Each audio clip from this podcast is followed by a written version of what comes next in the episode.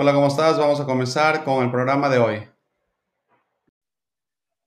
Listo, imparables. ¿Cómo estamos? ¿Desde qué país del mundo están conectados? Los leo en el chat. Listo, vamos a interactuar, vamos a hacer que esta, este evento sea súper importante. Ah, ha habido un error en la obra y algunos me han dicho, oye Juan Ramón, nos mandaron para las 11 de PM y yo no me había percatado realmente. Hay un error de diseño, pero bueno, ya estamos, estamos lo que estamos, seguramente se va uniendo. Teresa desde Santiago de Chile, eh, Tere Quintero desde Bogotá, Edith México, Bogotá Colombia, Arequipa Perú, Vamos, vamos, vamos, pongan su país, el país que aman, que adoran. Arequipa, Perú, Lima, Perú, Honduras, Honduras, Argentina, che, vale. Perfecto. Eh, no, a todos, hay que poner enviar a todos, no me lo envíen solo a mí. Guatemala, Lucrecia, Ecuador, Lima, Perú. Perfecto, perfecto. Lima, Perú, Lima, Perú, Lima, Perú. Perfecto. Colombia. ¿Alguien de España? Si no hay nadie de España, no hay problema, seguramente se están uniendo. Sí, vuelvo y repito, fue el tema del horario, pero ya estamos, ¿ok? Listo, señores. Estamos retomando nuevamente los sábados imparables y es muy importante lo que vamos a tener a continuación. ¿Por qué? Porque muchos de nosotros generamos ingresos y queremos estar eh, atentos, ¿ok? Entonces voy a presentar, eh, ya en su momento vamos a conocer más a profundidad quién es, pero voy a iniciar con unas dos preguntas, como se dice, de cajón. Pero antes que nada, vamos a dar eh, de un 0 a un 10, el 10 nuestro, el corazón, todo lo que edificamos a nuestro invitado especial, hoy, eh, licenciado José Verona. Hola José, buenas tardes o buenos días. Déjame ponerte, solo un segundo que no te he puesto en, en coanfitrión. Vamos poniendo los números 10 y los recibimientos, equipo, las caritas. Hola José, ahora sí tienes micrófono. Abre, abre tu micro. Tienes que abrir tu micro. Listo. ¿Qué tal? ¿Cómo están? Muy buenos días. Un placer estar con ustedes, la verdad. Me, alegra muchísimo. Me alegra muchísimo, muchísimo, muchísimo estar con, con cada uno de ustedes el día de hoy. Un saludo a Teresa Quintero, a William Puma, a Luis Santi, a Edison Inga, a Matías, a César Pru, a Tere, a Miguel Ángel Estela. Un saludo a todos. Les voy a invitar a todos los participantes a que activen su video para hacerlo más interactivo, para sentir que estoy en un aula de clase, para sentir que estoy en eh, una conferencia, estas que dábamos antes de, la, antes de la pandemia. Así que los voy a invitar a todos los que puedan a activar su video para estar acá más a menudo todos. Eh, Juan Ramón, a tu disposición, mi hermano. Perfecto, José, listo, muchísimas gracias. Eh, muchos de los networkers o emprendedores en el mundo cripto, eh, por el hecho de estar en, vale la redundancia, en cripto, en Bitcoin, en todo lo que tenga que ser con cripto, eh, cree no tener derecho a pagar impuestos y que nunca me van a descubrir y que como yo soy Pepe el Vivo, entre comillas, pues obviamente hago todos mis movimientos en criptos y finalmente no reporto. ¿Cómo afectaría o si en algún momento va a ser eh, detectada esta situación, porque considero que necesitamos pagar nuestros impuestos y tributos, porque obviamente es parte de nuestro, nuestra vida social, pero hay mucha gente pues que, que Pepe el vivo o simplemente por desconocimiento, ¿no? Son dos opciones. Entonces la pregunta sería, ¿qué tan afectado podremos ser? Voy a incluirme entre todos, ¿qué tan afectado podremos ser eh, si hacemos ese tipo de acciones? Eh, hay que tener en claro de que la tecnología de la criptomoneda, como ustedes sabrán mejor que yo, eh, trabaja sobre un entorno que es el blockchain, ¿vale? El blockchain es la tecnología sobre, la cual descansa la criptomoneda. Eh, ¿Qué permite el, el, blockchain? Hacer trazable la operación. antiguamente nosotros no podíamos trazar la operación la trazabilidad es igual a detectabilidad. O sea, no hay nada en criptos que tú puedas ocultar. Siempre va a ser rastreable, siempre va a ser detectable. Entonces, bajo esa lógica es que debemos actuar todos los que invertimos en criptomonedas. para que ustedes tengan idea y para comenzar con esta presentación, yo soy propietario de 8 Bitcoin, que los compré a 84 dólares cada uno. Entonces ya sabrán la cantidad de dinero que tengo yo. Agarra tu calculadora y vas a saber. Entonces, eh, los compré en España hace muchos años, el año 2003, 2004, ya no recuerdo. Eh, y, la verdad es que mm, lo voy a vender cuando sea viejo. No tengo interés en venderlo ahora. Seguramente lo venderé cuando el Bitcoin esté 500 mil dólares. Entonces voy a esperar ese momento. Gracias, Juan Ramón. Perfecto, perfecto, José. Es increíble, o sea, sí hay casos. Eh, hay casos que en su momento compraron ese monto y hoy está como está.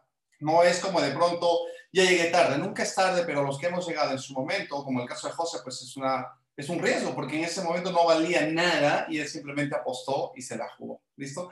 Ahora, me gustaría saber, ¿quién es José Verona y, qué hace en la vida? ¿Qué, ¿Quién es este ser humano que amablemente me dijo ya la vez pasada que entrevisté en mi set de televisión allá en Miraflores, si recuerdas, hace un par de años, y hoy me estás devolviendo nuevamente al virtual, pero ahora a nivel internacional? ¿Quién es José Verona?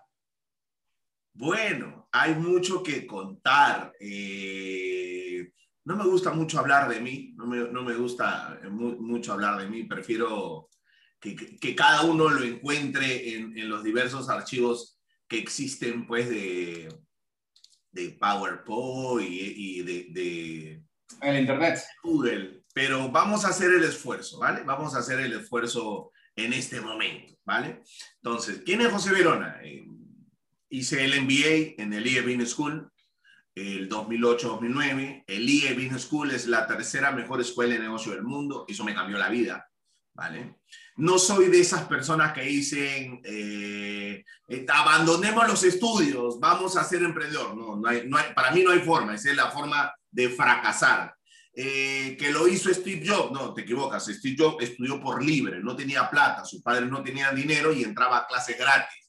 Que Mark Zuckerberg abandonó, para, abandonó la Universidad de Harvard, no, te equivocas, abandonó su programa para ser alumno libre en los cursos con los mejores profesores del mundo.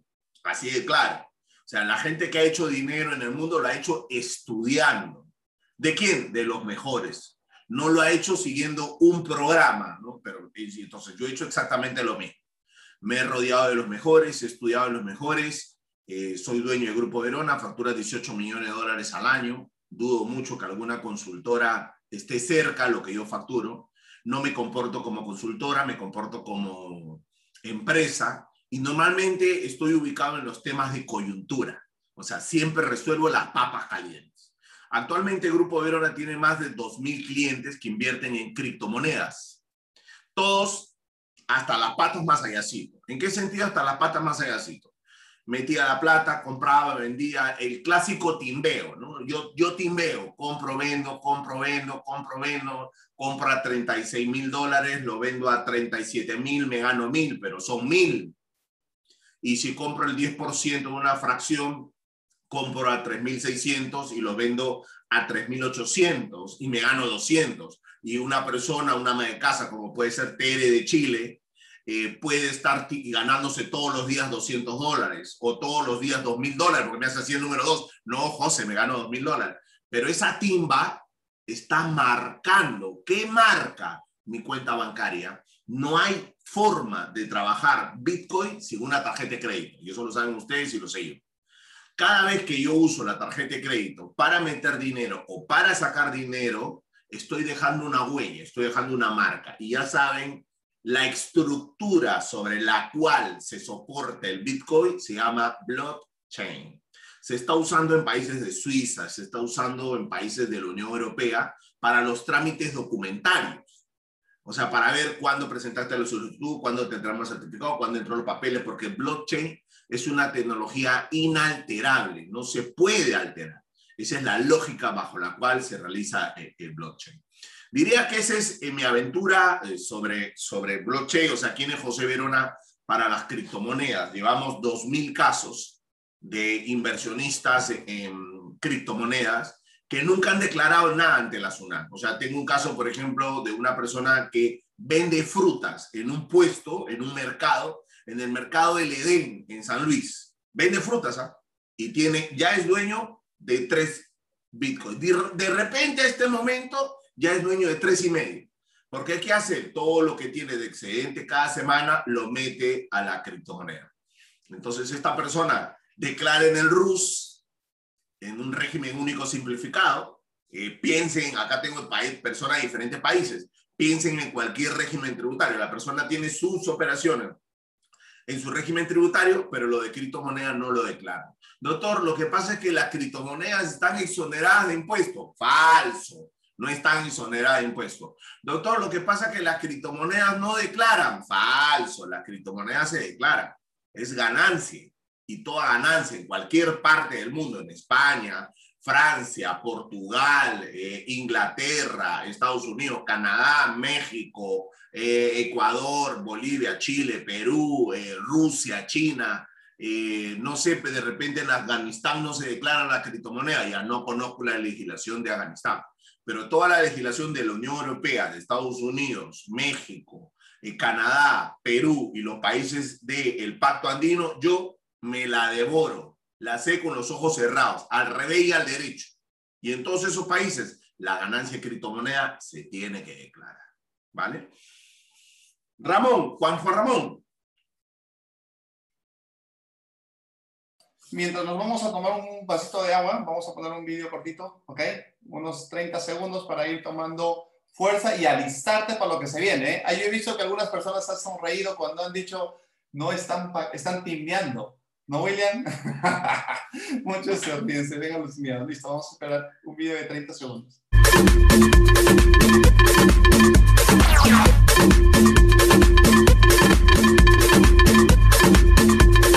Everybody put your hands in the.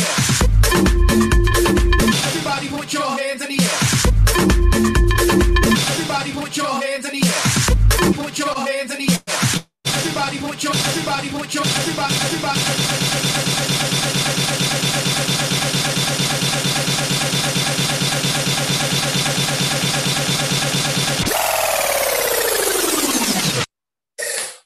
El tema de hoy es tributación, impuestos, bueno, eh, está en SUNAT porque básicamente es Perú, pero ya cada uno adecue esos entes fiscalizadores a sus países. ¿Listo? Entonces estos 35 minutos nos va a dar carne, oro molido. Así que mucha atención, lapicero y papel. Y, después de ello, vamos a tener unos 10 minutitos con preguntas y respuestas con las personas que tienen la cámara abierta. Ese es el privilegio que José da igual que yo, cuando los llamo mis asistentes VIP, cámara abierta, pues tienen todo lo que buscan. Adelante, José. Gracias, muy amable. Eh, esta conferencia es internacional, no, no, no va enfocada en Perú. Gracias por la presentación. Yo soy eh, el principal asesor tributario, el principal tributarista en, en, Perú, así lo reconocen los medios de prensa, pero no voy a hablar de Perú, vamos a hablar a nivel internacional. Pero algo, algo muy importante, José, que te corte, eh, tú no comentaste, porque tú has tenido muchos años de experiencia en SUNAT. ¿Cuántos años estuviste? Eh, estuve desde 1995 hasta el año 2005 inclusive. Entonces yo participé en la creación de los diferentes programas de fiscalización dentro de Perú.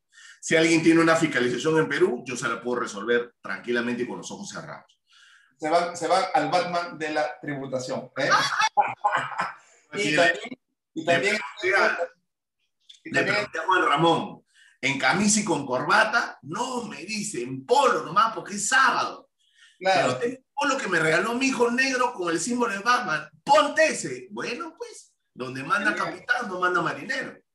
Genial, estamos en un sábado imparable donde el formulismo lo dejamos a un costadito y vamos a fluir. Y por último, también has, has, has ocupado puestos importantes en el gobierno de nuestro país.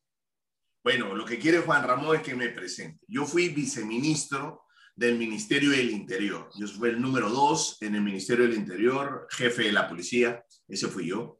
Eh, fui gerente de asesoría jurídica del gobierno regional de Callao, he sido alto funcionario de la SUNAT, he sido eh, miembro del equipo especial de lucha contra el contrabando, jefe del equipo especial de lucha contra la evasión. He diseñado el sistema de detracción, de retenciones, eh, ITF. He participado en esa época de oro donde en SUNAT inventábamos herramientas para luchar contra la evasión.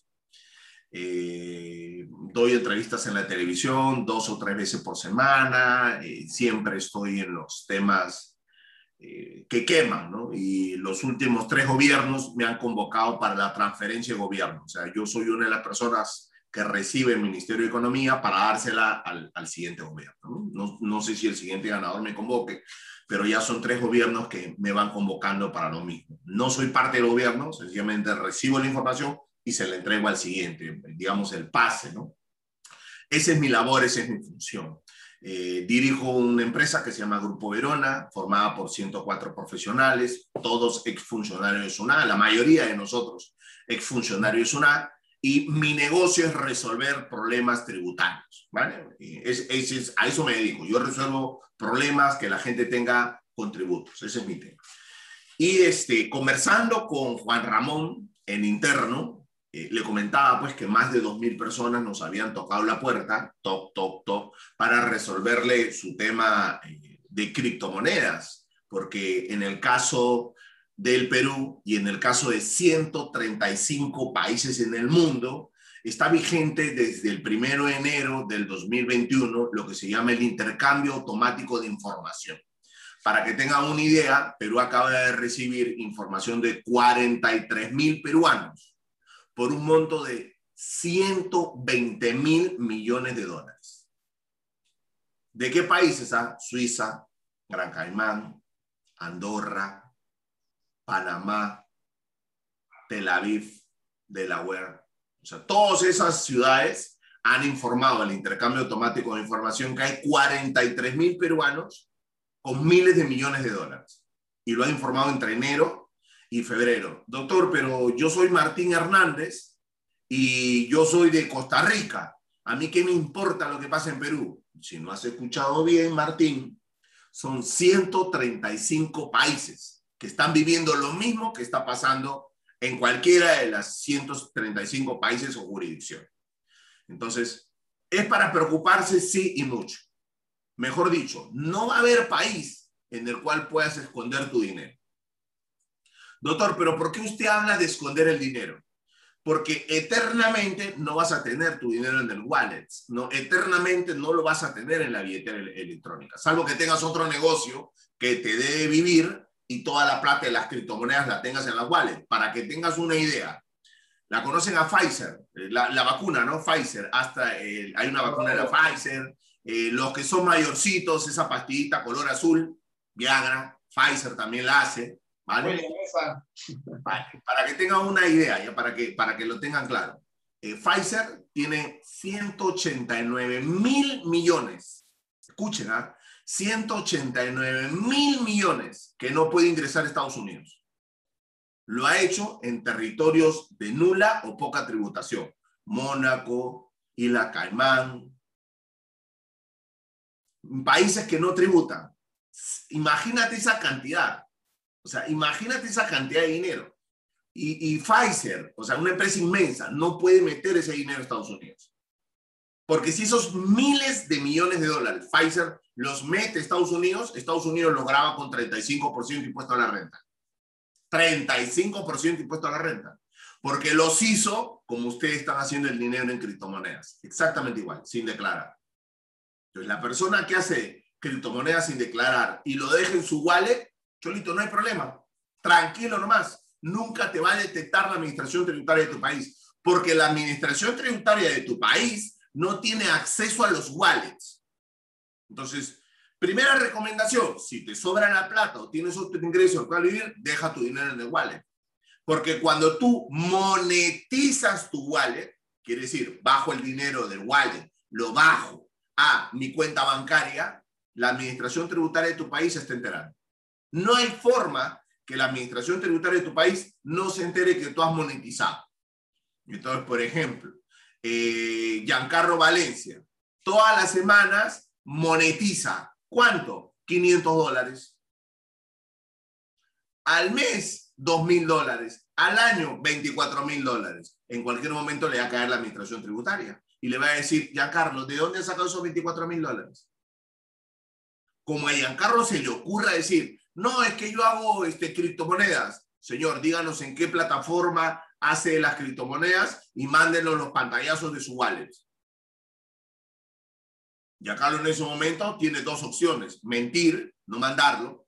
primera opción, mentir, no tengo. Segunda opción, no mandarlo. Tercera opción, mandarlo. Como mande su wallet, SUNAT se entera todas las operaciones. O la administración tributaria de tu país se entera todas las operaciones. ¿Eso es realizable? Sí es realizable. Por ejemplo, trabaja con Binance. ¿Tú crees que Binance no tiene RUC en su país? ¿No tiene número de identificación tributaria en su país? Por supuesto que lo tiene. Y va a llegar el momento en que las administraciones tributarias van a mandar una carta, como en su momento se mandó cartas a Google, como en su momento se mandó cartas a Facebook. Igualito, van a mandar cartas a las plataformas para que las plataformas informen cuánto dinero hizo ese señor, cuántas operaciones de compra, cuántas operaciones de venta hizo este señor. Y no se van a negar, porque si se niegan son solidarios. ¿Vale? Eh, doctor, ¿cuántas cartas en el mundo se han girado a las plataformas eh, como Binance y las demás que mueven, que mueven criptomonedas? El único país que lo ha hecho es Suiza.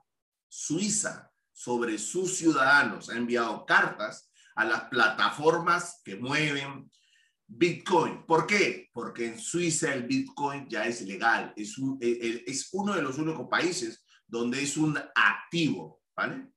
Es un activo financiero. Eh, doctor, pero en Estados Unidos Tesla compró miles de Bitcoin. Sí, por supuesto, pero la Fed aún no lo ingresa como un activo financiero. Tú no ves que en el gobierno hayan depositado Bitcoin, no lo hay, como hay depositado oro, como hay depositado dólar. En Suiza sí ya prácticamente se ha reconocido como una moneda legal en el país. ¿vale? Ahora, volvamos a lo nuestro. Doctor, eh, yo me gano 50 mil dólares al mes en Bitcoin, me parece muy bien. ¿Lo declaras? No lo declaras. ¿Lo monetizas? No lo monetizo. Perfecto. ¿Cuánto tienes en tu wallet? Doctor, tengo, en mi wallet no tengo nada, pero me gané en los últimos dos años un millón de dólares. ¿Y qué has hecho con el millón de dólares? Lo he reinvertido en Bitcoin. Perfecto. Eso es detectable a la fecha, no es detectable. ¿Vale? Entonces, si tú me preguntas, doctor, ¿qué puedo hacer para seguir haciendo el negocio de las criptos, de todas las criptomonedas? y no ser detectable por la administración tributaria de mi país, reinvierte tu ganancia en más Bitcoin. ¿Vale? Doctor, ¿y qué error puedo cometer que SUNAT o la administración tributaria de mi país, la agencia tributaria en España o la DIAN en Colombia o Hacienda en Chile, ¿qué error cometería para que me detecten? Un solo error monetizar tu wallet. En el momento que tú monetizas tu wallet, cometiste el más grande error. Porque en ese momento eres detectable para la administración tributaria. ¿Vale? Eres detectable para la administración tributaria. Así te lo digo. Entonces, tienen que tener ustedes mucho cuidado. Mucho, mucho, mucho cuidado. Porque eso es detectable. Y eso es lo que ustedes deben eh, evitar. ¿Vale? Ahora, ¿cuál sería el otro concepto? Eh, el, el, siguiente concepto, digamos. El doctor, yo quiero declarar. Ah, ¿tú quieres declarar? Sí, yo quiero declararlo. Entonces, si tú quieres declararlo, te conviertes en formal. Puedes hacer con ese dinero lo que quieras. Porque alguien que tiene en su wallet 300 eh, mil dólares puede comprarse una casa en su país. Pero si lo baja, la administración tributaria se entera. Entonces, para bajar de la wallet a tu cuenta bancaria, ese procedimiento se llama monetizar. Y la monetización tiene que ser acompañada de una declaración de impuestos. Doctor, si no la hago, me bajé de mi wallet a mi cuenta 300 mil dólares o 400 mil dólares o 500 mil dólares porque me quiero comprar una casa. En el momento que yo monetizo el dinero, SUNAT o la administración tributaria de mi país se entera, sí, se entera. Eh, pero inmediatamente agarro los 500 mil dólares y me compro una casa. La administración tributaria de mi país se entera, sí se entera. Y te va a tocar la puerta, toc, toc, toc, y lo primero que te va a decir es, ¿cómo usted se compró una casa? ¿De dónde sacó los 500 mil dólares? ¿Y qué le vas a responder? ¿Qué le va a responder César Pro? ¿Qué le va a responder William Puma? ¿Qué le va a responder Teresa Quintero? ¿Qué le va a responder Giancarlo Valencia? ¿Qué le va a responder Medardo Martínez? ¿Qué le va a responder Noel? ¿Qué le va a responder Martín Hernández? ¿Qué le va a responder Noemí Cisneros? ¿Qué le va a responder Teresa de Chile? O Carlos Quiroga, o Carmen Tarazona, Elvira, Fernando Gallardo. Margarita Uribe, Carlos Moya Santos, Maite, Noel, Orlando, Sara, William, Antonio, Enrique. ¿Qué van a responder ustedes? No sé. José está nombrando a las personas que Sunat nos va a visitar, ¿eh? Ya los nombró. No es cierto. Estoy nombrando a, las personas, que están conectadas en la conferencia. Eh, lo cierto es lo siguiente. Gracias por el comentario, Juan Ramón. Doctor, ¿a quiénes cree que SUNAT nos puede fiscalizar? O que la administración tributaria de, mi país me puede fiscalizar. Toda aquella persona que haya monetizado en un año más de 30 mil dólares es monetizable. Doctor, o sea, usted me está diciendo que si yo monetizo 20 mil dólares, no soy fiscalizable. Justamente eso te estoy diciendo. Si yo monetizo hasta 20 mil dólares en un año, no soy fiscalizable, soy de muy bajo interés. Si todos los que están conectados aquí monetizan más de 30 mil dólares, todos son fiscalizables.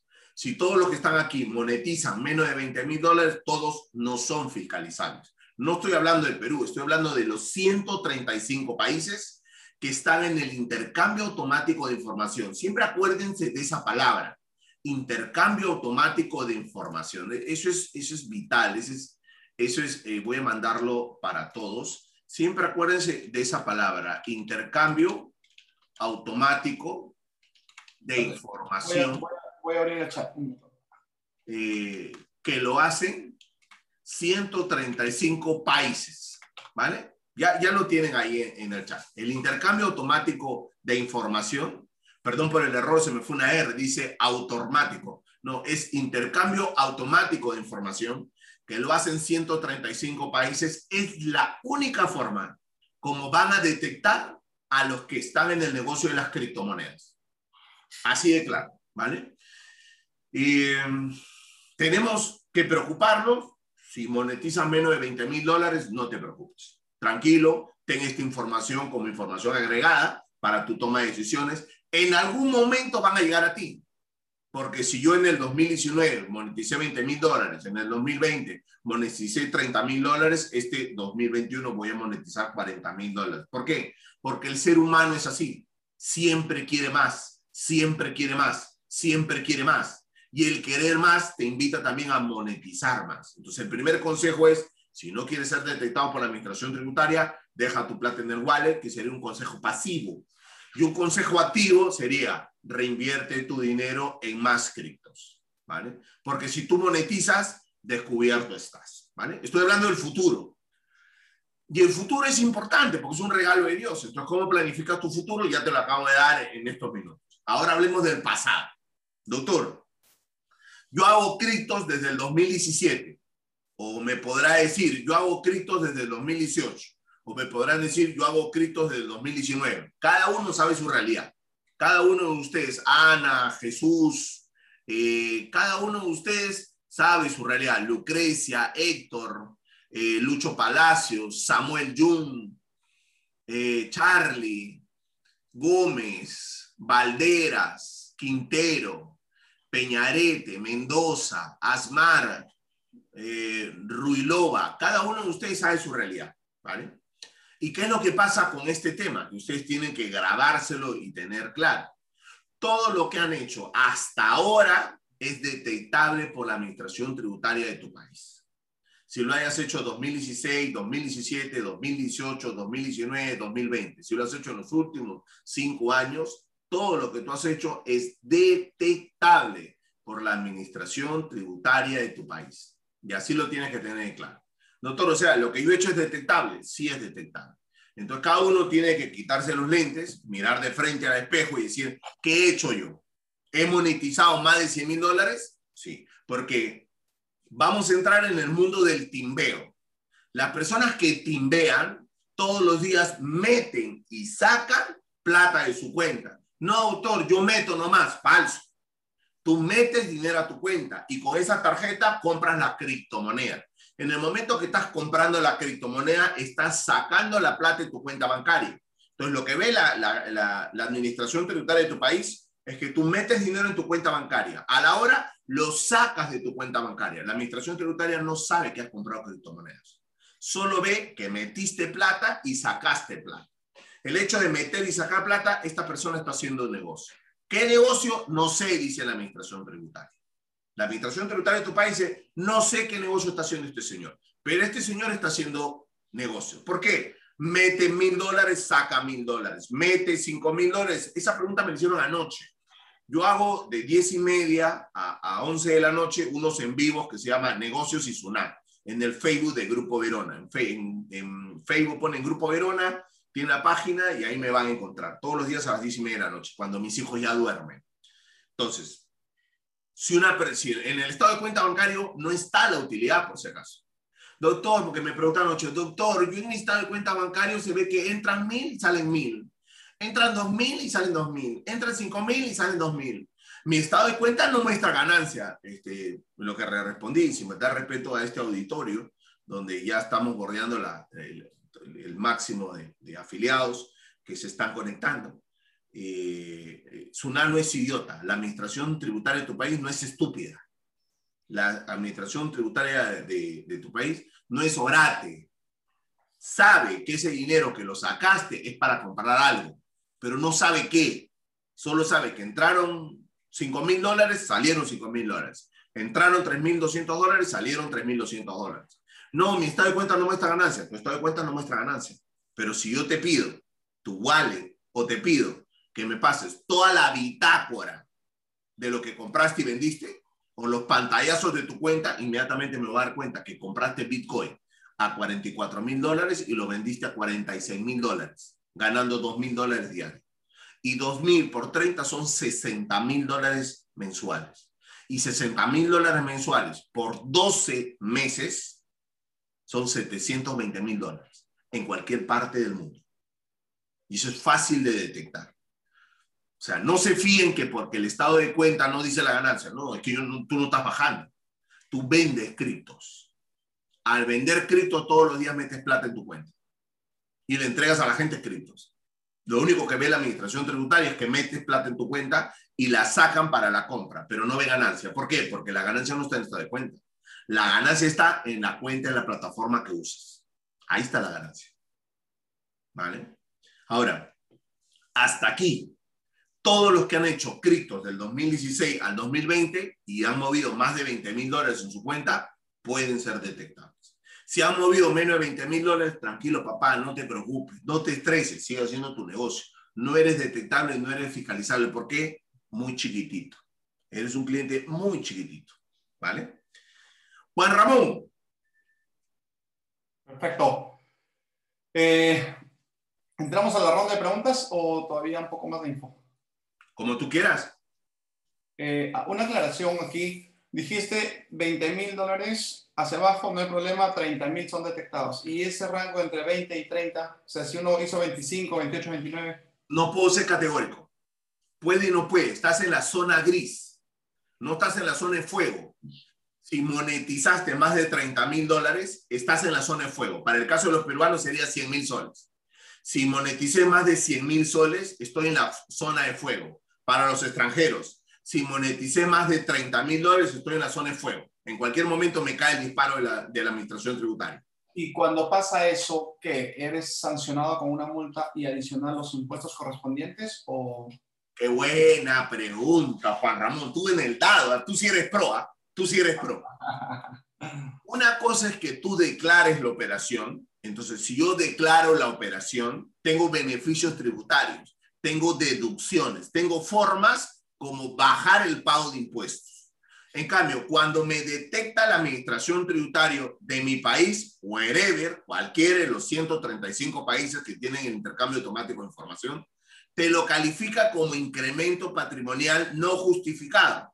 Y el incremento patrimonial no justificado en la mayoría de los países tiene una tasa del 30%.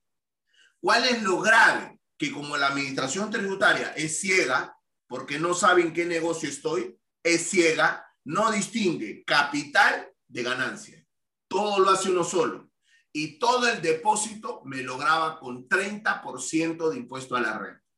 Vuelvo a repetir, la administración tributaria de cada uno de los 135 países se ciega. No ve qué negocio, solo ve qué cantidad de dinero entró y salió de tu cuenta. Eso la hace ciega. No sabe si es restaurante, no sabe si es una farmacia, no sabe si es hotel, no sabe si vende y compra criptos. No lo sabe. No tiene forma de enterarse. Lo único que sabe la administración tributaria, sin ver el negocio, siendo ciega, es la cantidad de dinero que entró y salió de su cuenta. Nada más. No sabe más. ¿Estamos de acuerdo? Entonces, en ese caso, si SUNAT te detecta, agarra tu capital, agarra tu ganancia y él solo ve un solo monto. No tiene cómo distinguir qué es capital y qué es ganancia. Solo ve un monto. Y ese monto te lo va a grabar con 30% de impuesto a la renta. Pongo el caso de unos hermanos que me llamaron hace un mes. Eh, en Grupo Verona tenemos ahorita unas, unas sesiones que se llama el one to one, uno a uno son reuniones de 15 minutos donde yo de forma gratuita analizo el caso de cada uno de ustedes. Analizo el caso de, de Nelly Asmar, de mm, Medardo Martínez, de Orlando. Analizo el caso de Teresa Quintero, de Vicente Martínez, de William Puma, de Antonio Lupi, de Esteban Ricardo. Analizo el caso de cualquier persona por 15 minutos y le digo cuáles son las consecuencias. O sea, esa cita yo la doy de forma gratuita. Y tengo cerca de 50 citas diarias. Por enero y febrero, ya imagínate, tengo más de 2.500 casos que he analizado para diferentes personas. ¿Por qué lo hace José? Estoy recopilando la mayor cantidad de casos porque voy a lanzar un libro con todos los errores que cometen las personas que están en criptomonedas y que es detectado por la administración tributaria. Entonces, me llamaron un par de hermanos y me dicen, doctor, nosotros siempre metemos el dinero, nosotros somos una casa de cambio, compramos y vendemos dólares, compramos y vendemos euros. Y ahora hemos ampliado nuestro giro a las Bitcoin. ¿Y qué están haciendo? Meto en mi cuenta, meto en mi cuenta, meto en mi cuenta. Entonces tú eres 100% detectable. Pero estas, estas, estos hermanos meten de 500 mil a un millón de dólares al mes. O sea, ellos son totalmente detectables. ¿Vale? Los primeros casos que hablábamos no era de, gente que te enviaba, hija, ves. Ya. Eh, los primeros casos que hablábamos no era, de, no era de gente que te enviaba. Los primeros casos hablamos de inversionista puro y duro. Yo invierto mi plata, tengo una ganancia. Si la ganancia la monetizo por más de 20 mil dólares o por más de 30 mil dólares, soy fiscalizado. Tengo mi plata, la invierto y mi ganancia no la monetizo, la reinvierto en criptomonedas, no soy detectado la ganancia la dejo en mi wallet, no soy detectado. ¿Vale? El inversionista, como tal. Pero ahora pasemos del otro, el timbero, el que se comporta como casa de cambio. Todos los días vende Bitcoin y todos los días se gana 200 dólares. Para ganarse 200 dólares, yo tengo que meter en mi cuenta 4.400 dólares. Lo vendo a 4.600 e inmediatamente me gano los 200 dólares, ¿vale? Pero ¿qué es lo que tenemos aquí? Y ustedes tienen que ser conscientes eh, de eso, ¿vale? Y lo que tenemos aquí, el Bitcoin está en 59.712 dólares. Entonces yo voy a tener que meter en mi cuenta 57.000 para ganarme 2.000 dólares. ¿Vale? Me acabo de quedar asombrado porque yo tengo 8 Bitcoins, ya respiro diferente. ¿Vale? ¿Qué se siente? Pero, compraste? No siento mucho porque yo las he comprado el 2003. Entonces, yo soy una persona que las compró 84 dólares y cuando costaban en mil dólares me sentí el hombre más millonario del mundo. Cuando costaba 5 mil dólares, ya pues, yo era el dueño de Tesla, por decirlo menos. Entonces, cuando pasó la barrera de los 10 mil, ya no quería sentir nada porque ya había sentido mucho. Yo me, quedé cuando, yo me quedé en el mes de febrero, cuando el Bitcoin subió a 48 y bajó a 44 cuando el dueño de Tesla compró 25 mil Bitcoin o 125 mil Bitcoin, no recuerdo la cifra. Subió a 48, bajó a 44. A mí no me duele. Hay gente que se pone a llorar. A mí no, porque a mí me costaron 84 dólares cada Bitcoin. Entonces, saca tu pluma, 84 dólares contra, contra 48, 44. Si cae a 42, me da lo mismo porque me costó 84. No, no me duele. Pero verlo en 59, lo multiplico por 8 y digo, qué rico. Quiero que llegue a 500 mil para recién monetizarlo. ¿Vale? Y en ese caso, si monetizas ese dinero, eh, tienes que pagar qué porcentaje de impuestos. Claro, como yo soy inversionista, yo demuestro que las he comprado en el año 2003 y que, y que las estoy vendiendo recién en el año 2029. Entonces, en mi caso, yo pago ganancia capital, porque yo soy inversionista, no soy timbero. Yo he hecho una inversión long time. Short time, un año. Medium time, tres años. Long time, más de 10 años. Mi inversión tiene más de 10 años, del 2003 al 2030 y al 2029. Eh, tengo una inversión de 26 años. Esa es long time. Yo soy inversionista. Yo tengo ganancia capital. Pero un timbero ya, pero en ese caso, ¿qué porcentaje sería? En 5% impuesto a la renta. 5. 5% impuesto a la renta en Perú. En otros países puede ser 10, 7, 12, dependiendo del país, pero califica como ganancia capital. Pero una persona que se comporta como casa de cambio de Bitcoin, el, el Bitcoin ahorita está en 59 mil, te vendo 10% de la fracción de un Bitcoin, 5.900 dólares, y yo lo compré hace dos días en 5.700 y lo vendo hoy después de dos días a 5.900, eso es intermediación comercial, grabado con IGB en Perú, impuesto a la renta también. En otro país, grabado con IVA y con impuesto a la renta, porque tú no estás haciendo ganancia capital, tú estás haciendo intermediación comercial.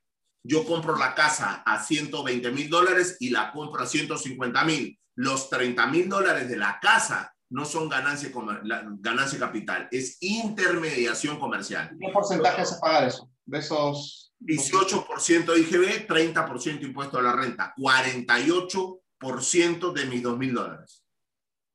Porque yo no estoy haciendo ganancia capital, yo estoy haciendo intermediación comercial. Yo soy intermediario. Yo compro tomatodos a 7 soles y lo vendo a 9 soles. Por los 2000, por los 2 soles lo compro a 7 soles, lo vendo a 9 soles. Por los 2 soles pago IGB, impuesto a la renta. Porque yo estoy haciendo ganancia capital. José, hay algunos casos que de pronto venden criptos y giran recibo por honorarios. Y obviamente pagan el porcentaje que, de acuerdo a ese, a ese estatuto hay que pagar, ¿no? ¿Cómo, ¿Cómo está ese escenario? Es la peor estupidez que una persona puede creer que está haciendo bien. E, eso es una tontería. O sea, yo emito recibos por honorarios por la ganancia de criptoactivos, por decir, con venta de criptoactivos. No, no se puede, porque los recibos por honorarios es para servicio. ¿Qué servicio hay ahí? Ahí no hay servicio. No es que yo doy servicio de cambio. No, no, eso no es servicio, es, una venta. Y tengo que emitir boleto o factura. O sea, yo supongamos que yo compro y vende dólares y quiero emitir recibos por servicio de cambio de dólar. No, señor, ahí no hay ningún servicio. Ahí hay un, yo me, yo me dedico a hacer cambios. Yo cambio de divisas y eso es intermediación comercial. Aquí y en los 135 países que están acogidos al intercambio automático de información. O sea, no es legislación peruana. Esa legislación está en la Unión Europea, está en Canadá, está en Estados Unidos, está en México, está en toda la comunidad andina de naciones está en todos los países de Sudamérica, está en el CARICOM, el Caribe para Centroamérica, está en Brasil, en cualquiera de estos países, alguien que compra y vende criptomonedas hace intermediación comercial y eso no se puede emitir recibo por honorarios. Se tiene que emitir boleta y factura. La intermediación comercial paga IGB y paga impuesto a la renta. ¿Cuál es la diferencia? Que si la haces tú, tú vas a declarar la ganancia, no el capital. ¿Ven mis dedos, por favor? Yo tengo capital así y ganancia así. Este es el capital y esta es la ganancia. Si yo lo declaro, voy a pagar impuestos por mi ganancia. Si yo no lo declaro y me detecta la administración tributaria de mi país, va a pagar impuestos por todo, capital más la ganancia, porque la administración tributaria de cada país es ciega. No sabe en qué negocio estás. Doctor, pero si yo quiero transparentar mi operación, tendrías que bajarte todo tu historial todo tu track record de lo que compraste y vendiste y entregárselo a la administración tributaria. Para que la administración tributaria acepte ese track record y te grabe la ganancia. Bien yuca que la administración tributaria te acepte ese track record. ¿Por qué? Ah? Porque no es un documento público, no es un documento que lo haya emitido una institución de tu país, no es un documento que tenga certificación notarial o que una persona lo firme Es como que yo entre al Facebook y baje la foto mío abrazándolo a, Juan Ramón y diga, eh, señores Administración Tributaria, con esta foto que me ven abrazando a Juan Ramón, demuestro que es mi socio. La Administración Tributaria, oh, tú eres idiota, ¿qué cosa? Entonces, acá hay que ganar por puesta mano. Han jugado los juegos de, cartas donde uno tiene cinco, cuatro, tres, cinco, ya, es igualito. Mi mano tiene que llegar antes de la de Sunar. ¿Vale? Mi mano, o sea, la tuya, la mano de Enrique, la mano de Dir, la mano de Cris, la mano de Jesús, la mano de Lucrecia, la mano de Rodrigo, de Miguel Ángel Estela, eh, la, mano de Teresa de Chile, de Osías Mendoza, la mano de Nelly Asmar, la, mano? De, de, Marta Castro. Tiene que llegar antes, la mano de antes que la mano de la administración tributaria, para yo poder grabar mi ganancia. No grabar, no que la administración tributaria llegue primero, llega la mano de la administración antes que la mía y me graban capital más ganancia. ¿Por qué? Porque es ciega, no ve. Solo ve el ingreso de dinero a mi cuenta, no ve otra cosa. Ok. José, y, por ejemplo, la comunidad tiene ingresos diarios, ¿ok? Eh, o, semanal, por ejemplo, porque una cosa es, ok, yo compré Bitcoin o Ethereum o Binance, ok, lo compré, no sé, pues en tu caso 80 y ahorita está tal, como lo has explicado. Pero, ¿qué pasa si un emprendedor eh, comienza a recibir ingresos diarios, ¿no? O semanal, qué sé yo. ¿Cómo, ¿Cómo de alguna forma, igual, totalizar mensual? Porque si tú vas a tu back office de Binance, de de Exodus y qué sé yo. Obviamente para la, para la SUNAT no es oficial, como lo has explicado, pero al menos hay un reporte. En ese caso, ¿cómo se manejaría? Se suma el mes cuánto uno generó ingresos y igual se declara. ¿Cierto? Eh, a ver, lo que va a hacer SUNAT o la administración tributaria de cualquier país es tomar todo el ingreso. No puede tomar solo la ganancia porque no sabe qué parte es ganancia. ¿Me entiendes? No, pero me refiero para declarar. O sea, uno para ponerse, adelantarse a la SUNAT, tendría que ir y hacer esa declaración mensual, a pesar, no importa que hayas cobrado diario o semanal. No, tiene que hacer la declaración mensual. Si lo cobraste diario o semanal, me da exactamente lo mismo. ¿Vale? Okay. Sí, me, da e, exactamente lo mismo. Es un poco ambiguo, ¿no? Porque si el primero de marzo yo comienzo a ganar cuando el Binance, por ejemplo, ahorita está a 250 dólares, y al fines de mes el Binance está en 300 dólares, eh, ¿y cómo yo promedio? No, eh, eh, no, es, no, es, algo que un inversionista de cripto pueda hacer. La primera, primera regla, no es algo que es legal. Todas las personas que están aquí conectadas lo puedan hacer. No. Es algo que un tributarista especializado lo tiene que hacer. Porque para empezar, conocimiento en criptos no se tiene en Perú. Y tributaría, o en cualquier país del mundo. Conocimiento en criptos, los abogados de los países no lo tienen. Los contadores de los países no lo tienen. Es un, es un tema especializado. O sea, si hasta ahora la contabilidad de las constructoras sigue siendo especializado, todos los abogados no conocen la legislación de las constructoras.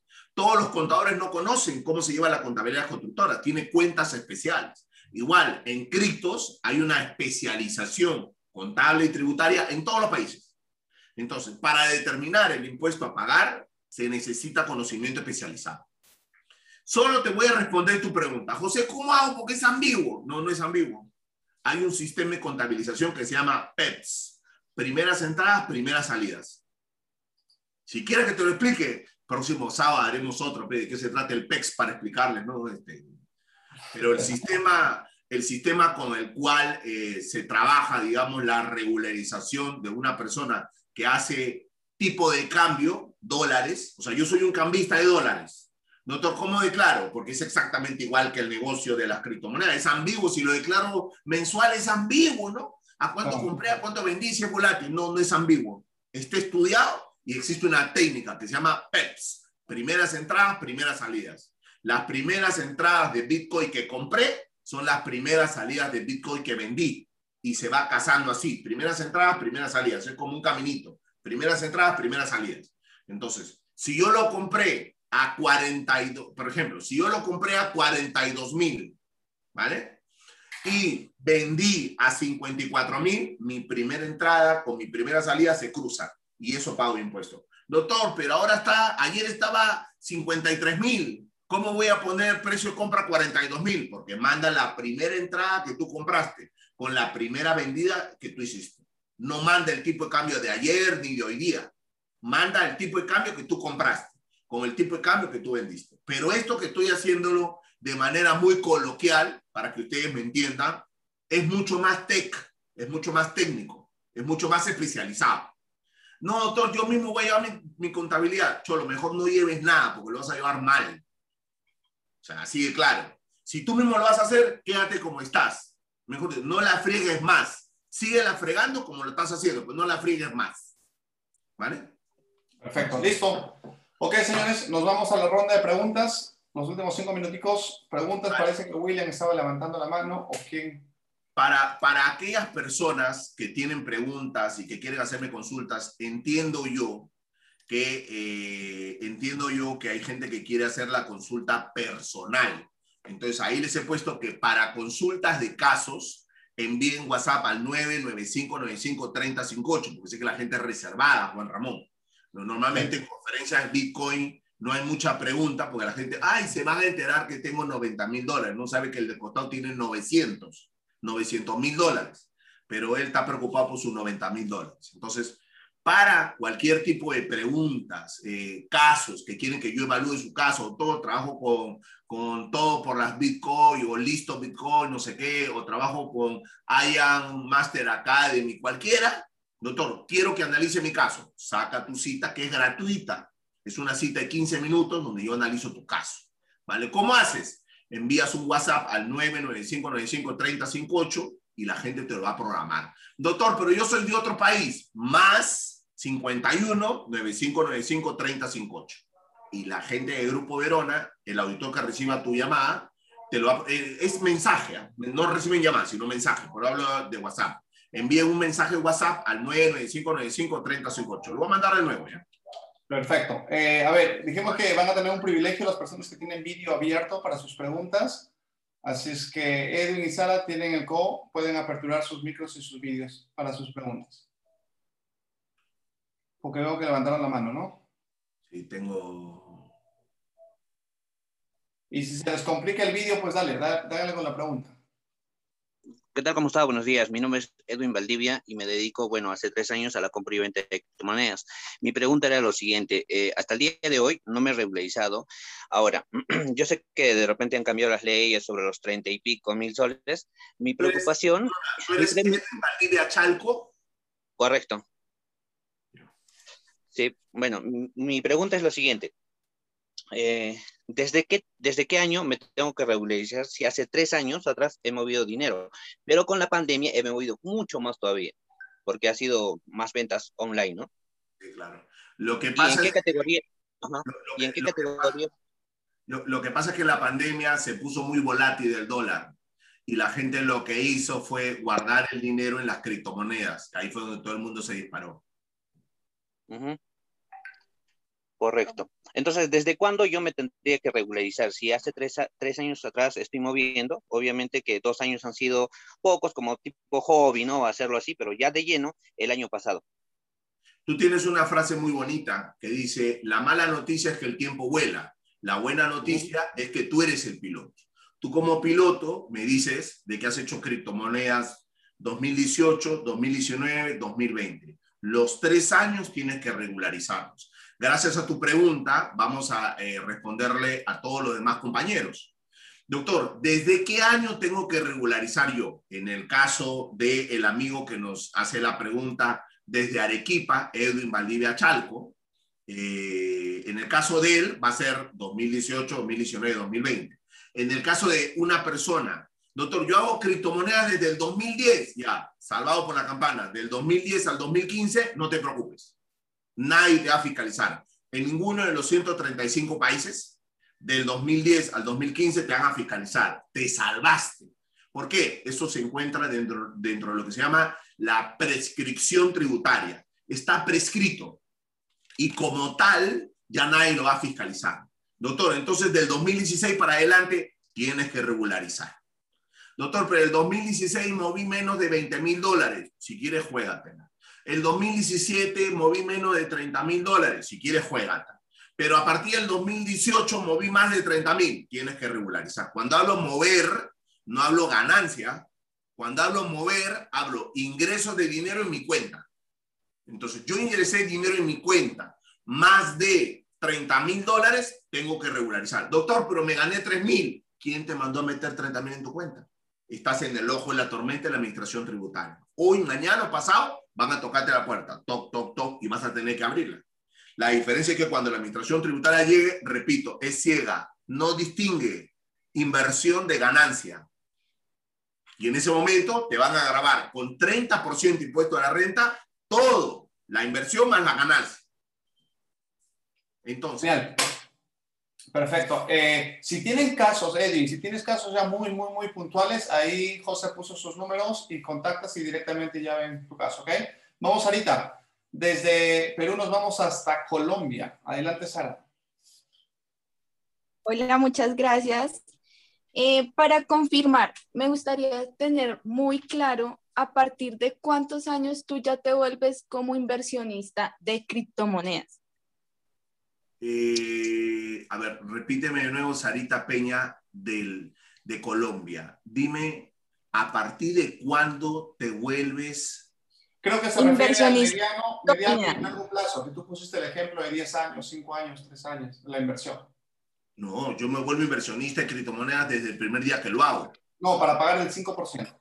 Sí, sí, sí, para pagar el 5%. Eh, yo, desde la primera ganancia. O sea... No, pero tú explicaste que dices, yo tengo un dinero y mi inversión está en 20 o 25 años. Entonces, como es una inversión larga, no sé, le pusiste un nombre, pago el 5%. Ah, ya, correcto, correcto, correcto. Sara Peña, lo que pasa que, Sara, tú te dedicas a la compra y venta o inviertes a largo plazo. En el momento estoy invirtiendo a largo plazo, pero también se mueve, digamos, en algunas carteras, en algunas wallets, lo que es movimientos, pero entre las mismas monedas, no con moneda fiat, no. Ya, perfecto.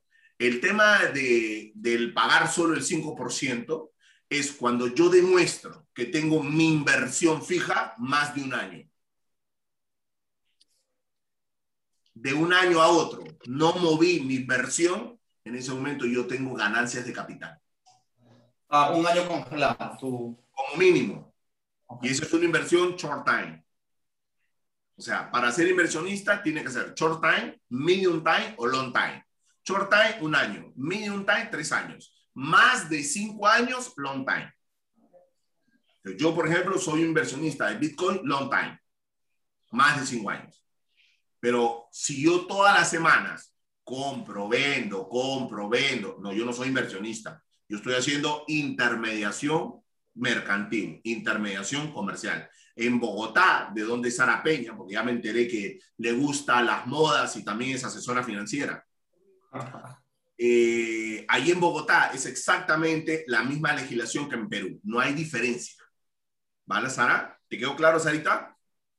Sí, sí, sí. Y según lo que tú me acabaste de decir, que hay tres categorías, ¿qué varía con la categoría de la inversión de un año, cinco años y diez años? Nada. ¿También es porcentaje? ¿No? Tributariamente hablando, no varía nada. Yo paso la barrera de tener mi activo guardado un año, automáticamente ya me gané mi categoría de ganancia capital. Doctor, quiere decir que si yo vendo mi Bitcoin luego de seis meses, ¿La administración tributaria puede calificármelo como intermediación comercial? Sí. Doctor, y si yo compro y vendo todos los días Bitcoin, no eres ganancia capital ni de broma, ni de juego. Hay que estar orate para sostener eso.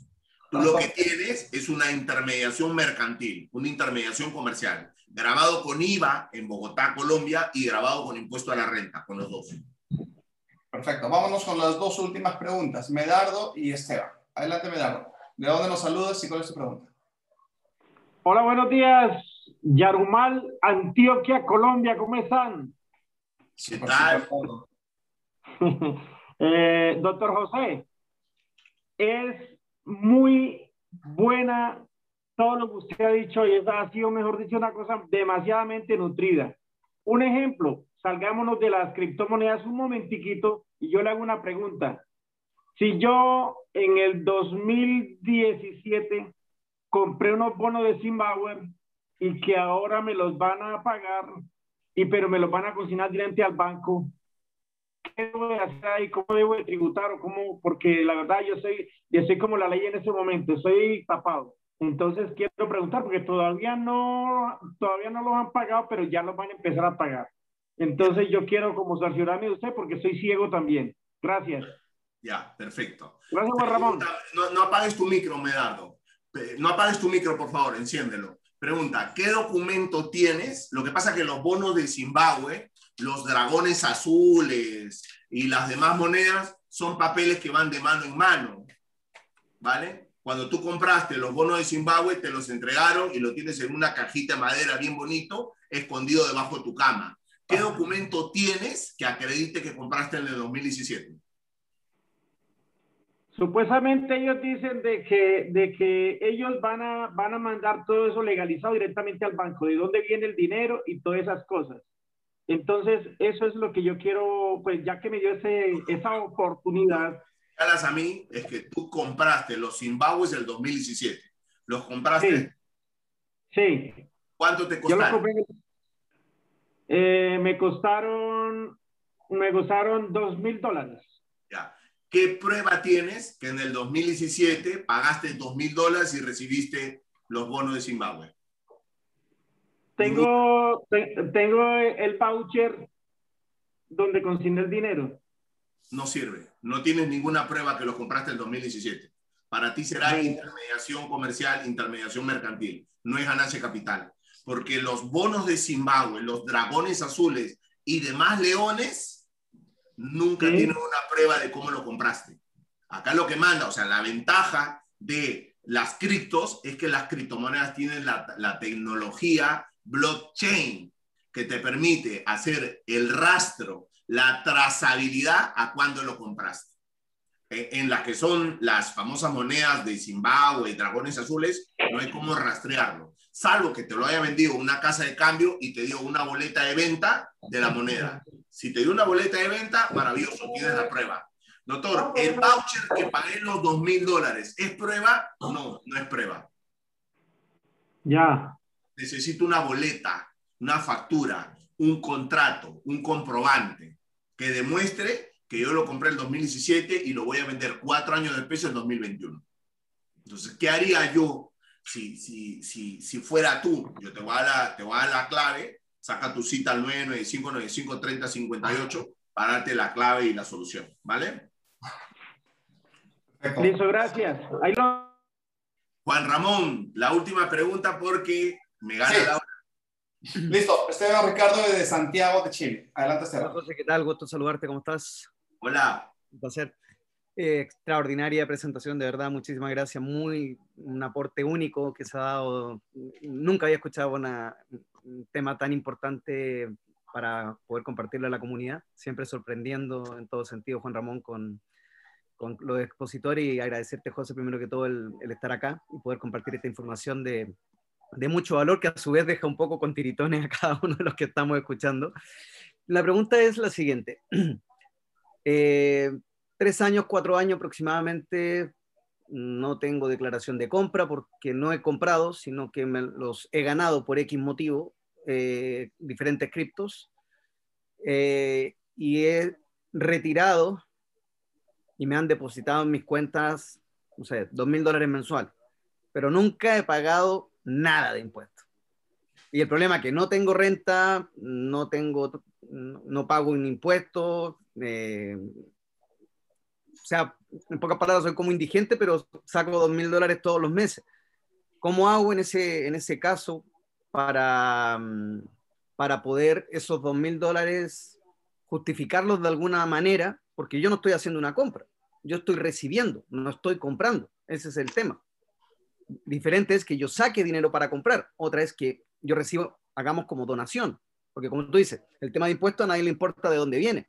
Claro, pero si uno recibe criptos y las vende, no hay un comprobante ni una declaración que yo haya comprado, sino que recibí directamente sin haber hecho una compra. Entonces, cómo es la, jugada como para poder limpiar eso. Y como tú dices, todo queda grabado en el sistema y cuando uno cambia, eh, yo cambio por una reguladora especial en Chile, que ellos declaran que efectivamente le están depositando a la cuenta, a mi cuenta, mensualmente dos mil dólares.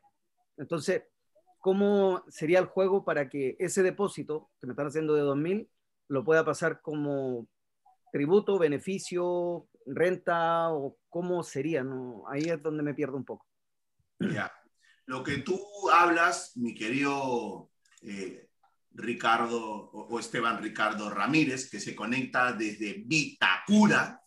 Eh, lo que tú me preguntas es un planeamiento tributario, ¿vale? Eh, en cuanto a los planeamientos tributarios con Bitcoin, hay muchos. La donación no funciona, porque tú no eres el sobrino de Rico Napato para que todos los meses te done dos mil dólares.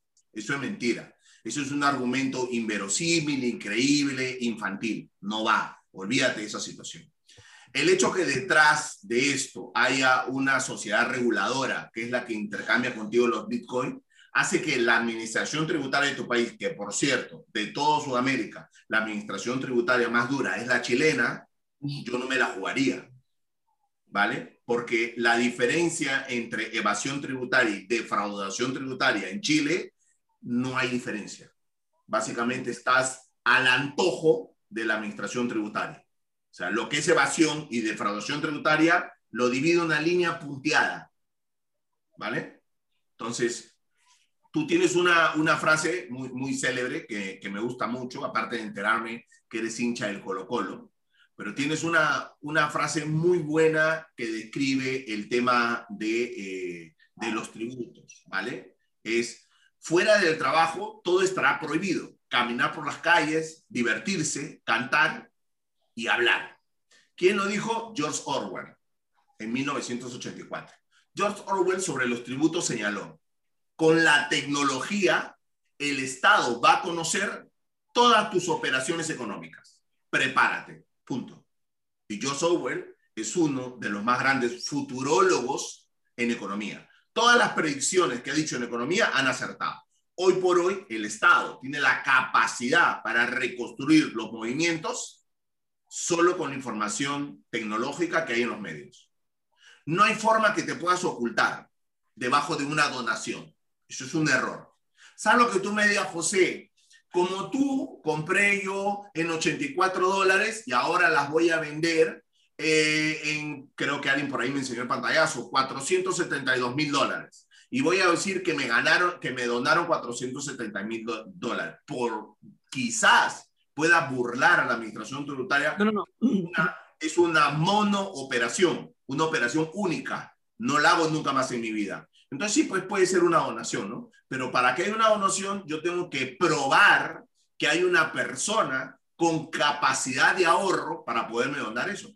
Porque si la persona que me da el dinero no tiene capacidad de ahorro, es fácil detectar que esa operación es falsa. Te el problema es que un negocio por Internet no tiene regulación, entonces, ¿cómo justifico que me está llegando un dinero que estoy cambiando?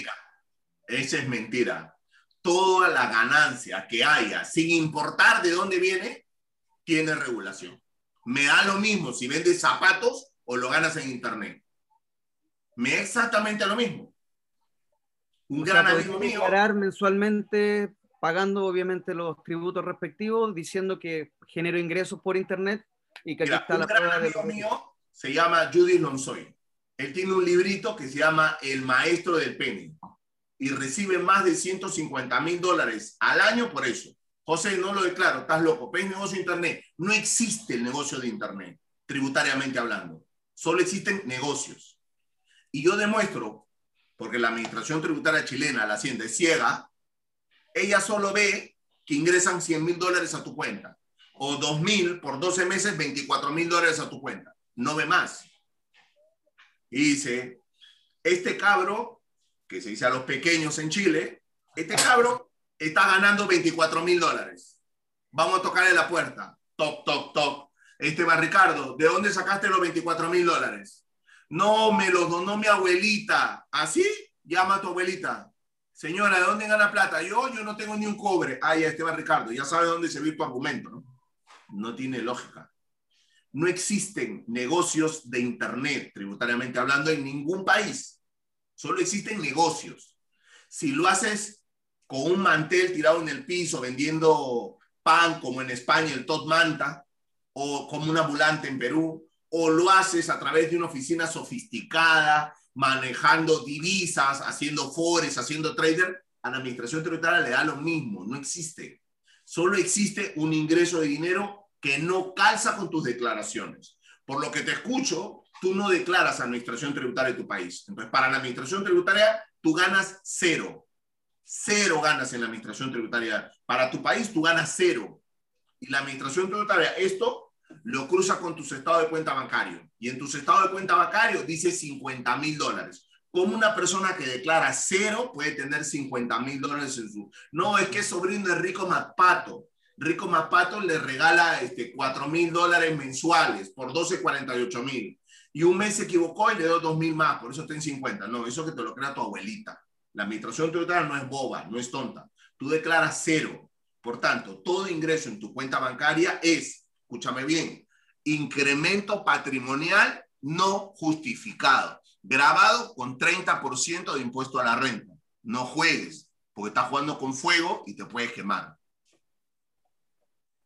Gracias. Ok, ok, ok, ok. Yo entiendo que esta sesión debe haber sido para cardíacos, literal, pero era importante. Yo sabía, en la comunidad de networkers en criptos que invito, van a salir, es mejor ahora que después, cuando ya te llega en la entidad tributaria y digas, miércoles, hace un tiempo escuché al doctor José y a Juan Ramón del Imparable que me dieron esta información y no accioné. Estamos a tiempo, porque yo conozco muchos amigos que están con muchas multas, acá uno en Perú 200 mil soles, que son cuánto, 170 eh, mil dólares de multa, y él está vendiendo cosas para pagar. Entonces, estemos ordenados, siempre cumpliendo con nuestros valores. Hay estrategias, obviamente, para eso tienen el número de José, seguramente lo tendremos más adelante. Y nada, básicamente eh, quiero agradecerte, José, por tu tiempo, eh, este espacio con la comunidad seguro que es transformado la forma de pensar de las setenta y tantas personas que estuvieron. Seguro que después de esto van a tomar acción, van a tener mucho más cuidado. Y, gracias. Yo voy a hacer una última grabación para que te puedas despedir de la comunidad. Adelante, José. Muchas gracias por haber asistido en este entrenamiento sobre tributación y fiscalización al mundo cripto de Juan Ramón el Imparable. Gracias, gracias a cada uno de ustedes. ha sido un, encuentro muy bonito, me ha gustado mucho. Eh, doctor, no quiero tener temas, con no quiero tener problemas con la administración tributaria de mi país. Fácil, no monetices, déjalo en tu wallet, reinvierte en la cripto. Si haces eso y te buscas otro negocio para vivir, nunca la administración tributaria se puede enterar. No hay forma que se entere.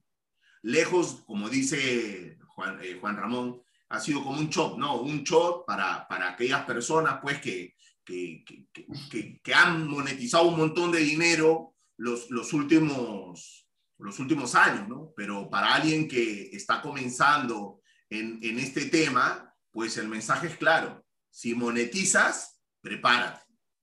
O sea, si monetizas, prepárate, porque en este país, eh, Perú o en cualquiera de los 135 países donde hay intercambio automático de información, eh, no se puede monetizar sin declarar.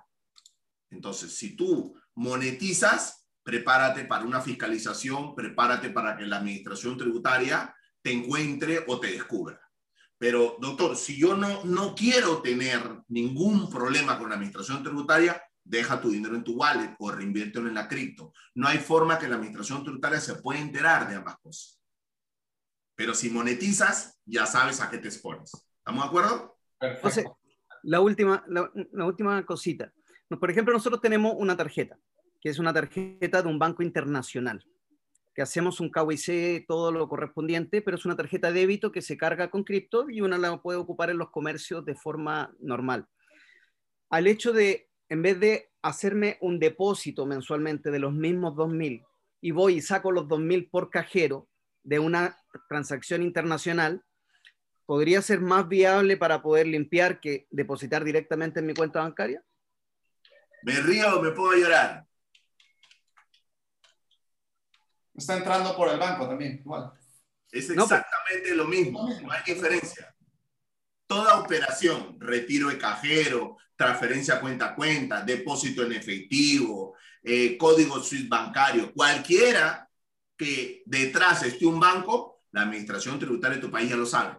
El intercambio automático de información aguanta todas las operaciones, sin excepción. Por eso te digo, me río o me pongo a llorar. Bueno, buen trabajo. Gracias. Listo, señores, muchísimas gracias. De cero voy a abrir el chat y vamos a poner qué tanto han, pongan antes de iniciar cuánto estaban y ahora cuánto están en conocimiento respecto a lo que es la tributación. en mi caso estaba en un 3, ahora estoy en un 7, en un 8, en un 10, no sé, para que José se lleve lo realmente que ha entregado de información de valor. Y, y nada, José, agradecerte de corazón. Muchas gracias por estar con, con la comunidad y seguramente que estás contribuyendo a la mentalidad del networker, del emprendedor, a que es importante también estar en el lado eh, de tributos porque es la única forma de seguir creciendo, obviamente utilizando estrategias. Muchísimas gracias, tienes todo el agradecimiento de la comunidad y nos vemos pronto. Gracias. Gracias, chao, chao.